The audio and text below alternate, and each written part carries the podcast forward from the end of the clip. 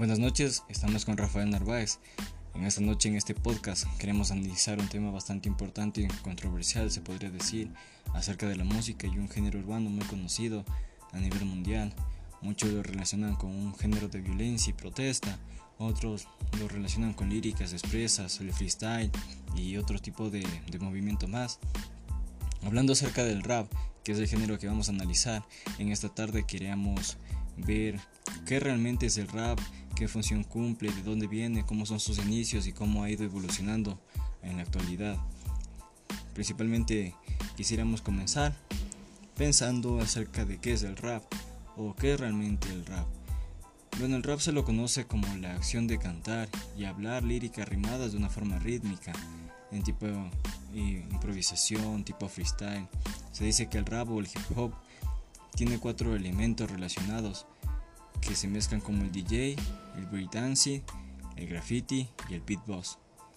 ¿Qué son estos elementos y cómo se relaciona con el género? Entonces vamos a ir analizando punto por punto eh, qué tiene que ver con esto y si es bueno o no para la gente. También quisiéramos analizarlo ya que es un tema muy conocido alrededor del mundo.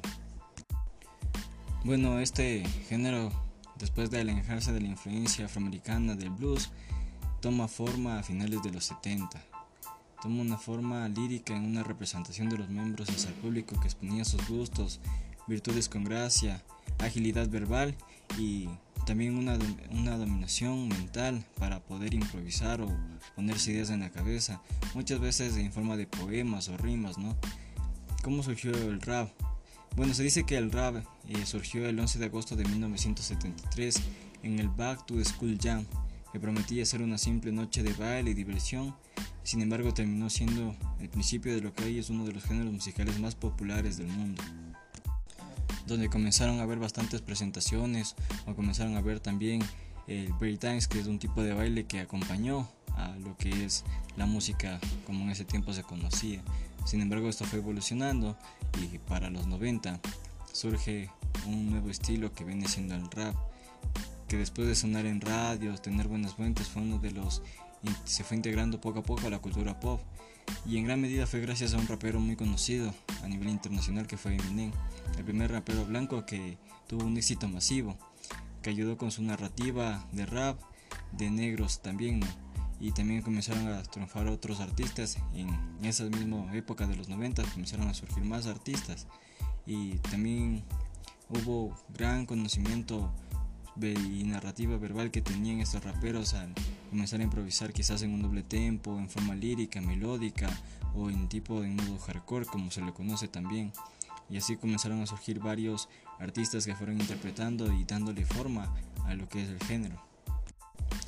Aquí es donde nace algo que decía que el, rap no estaba muerto en, en América del Sur, sino estaba aprendiendo español porque a partir de 1997 la gente pasó a escuchar el rap en español y comenzaron a darle forma con artistas sudamericanos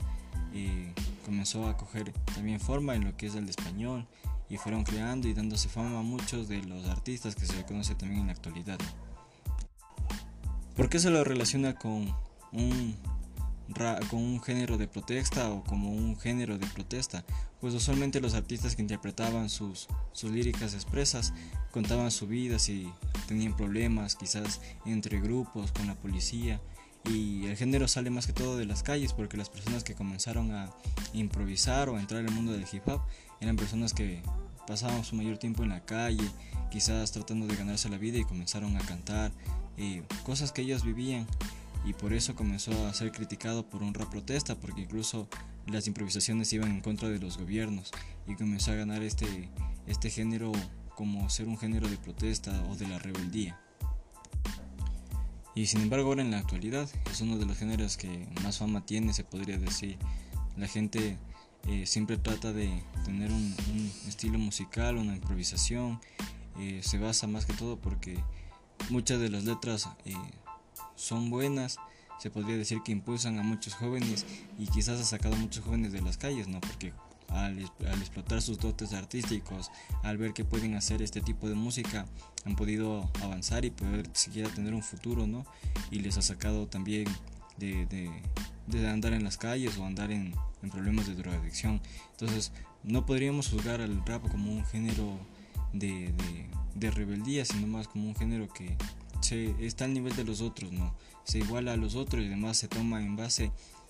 el otro tipo de músicas, ya que el rap también viene de lo que es la música punk, la música funk, la música pop, también toma parte del rock y entre otros géneros más. Por eso quería analizar este tema y dar a conocer un poco más acerca de lo que es el rap y que de una u otra forma si a ti te gusta puedes eh, seguir escuchándolo y puedes compartirlo porque eh, de, una, de una u otra forma puede ser muy útil o puede ser para gusto de uno también bueno ya que expresa buenas eh, líricas y de esta manera quería concluir con este podcast, refiriéndome acerca de esto y dando a conocer.